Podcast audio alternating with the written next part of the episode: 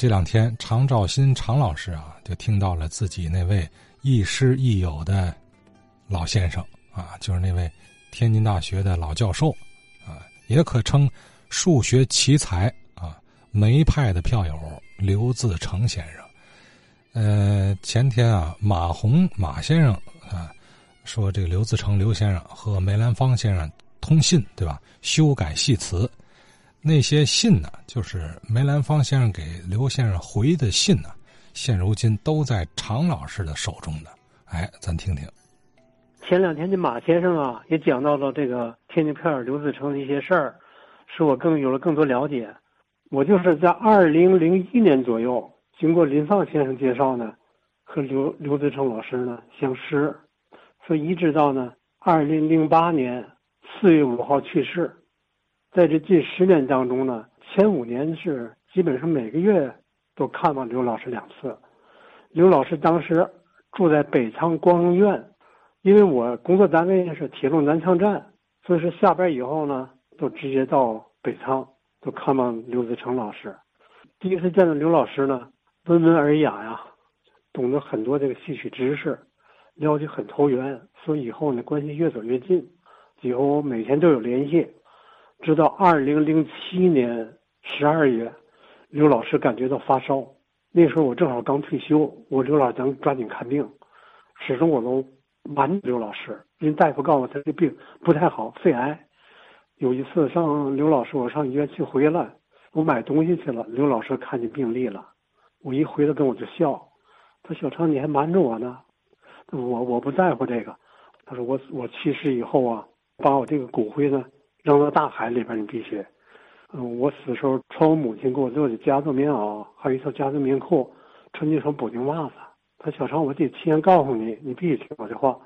一直到二零零八年四月五号，正是清明节，刘老师就过世了。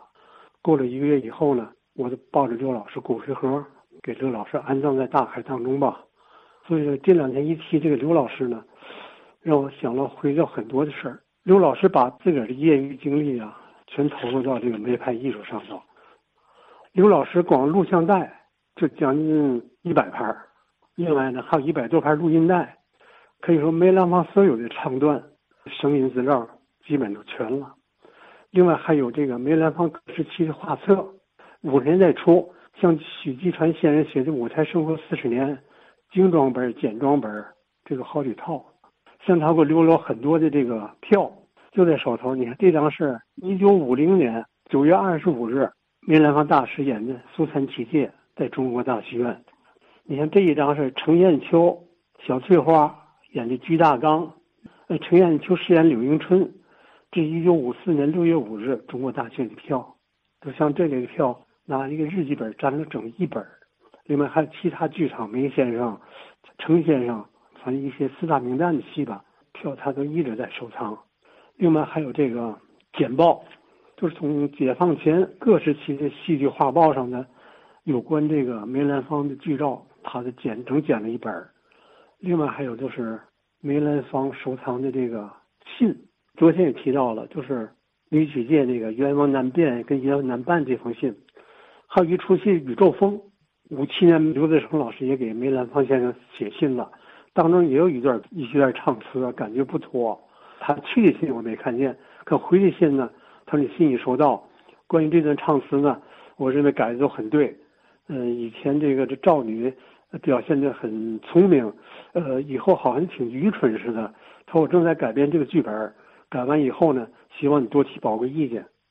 这是一九五七年一月四号梅兰芳先生回的信，所以这个这两封信呢，都是有关唱词。的另外就是这个，他给梅兰芳写信的草稿底儿，现在一直还是保存着呢，也都在我这儿呢。